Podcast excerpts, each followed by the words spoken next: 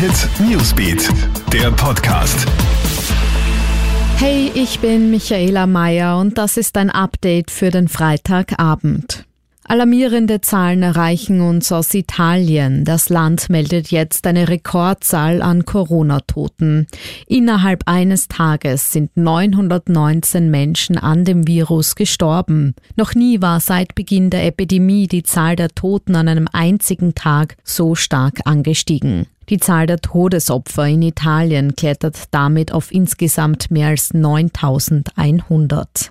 Auch der britische Premierminister Boris Johnson ist positiv auf das Coronavirus getestet worden. Das hat er heute selbst in einem Video auf Twitter bestätigt. Er habe leichte Symptome, Husten und Fieber und sei jetzt in Selbstisolation und arbeite von zu Hause aus. Die Regierungsgeschäfte werde er weiterführen und zwar mittels Videokonferenzen, sagt er.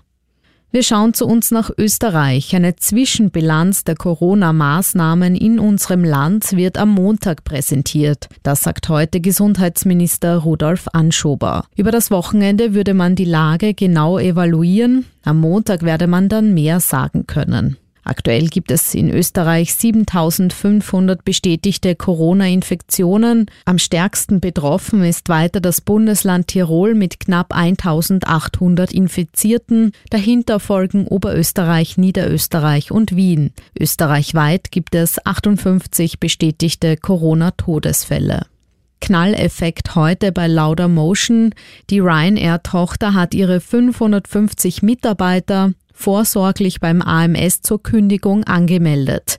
Man hoffe allerdings weiter, dass die Gewerkschaft einer Kurzarbeit zustimmt, heißt es von Laudamotion. Die Airline sei demnach zuversichtlich, dass die Zustimmung zur Kurzarbeit rechtzeitig erfolge, sodass die Kündigungen nicht schlagend werden. Hintergrund des Problems ist ein Streit zwischen Laudamotion und seinem Betriebsrat. Alle Updates gibt's für dich im Kronehit Newsbeat, online auf kronehit.at und in unseren täglichen News Podcasts. Kronehit Newsbeat, der Podcast.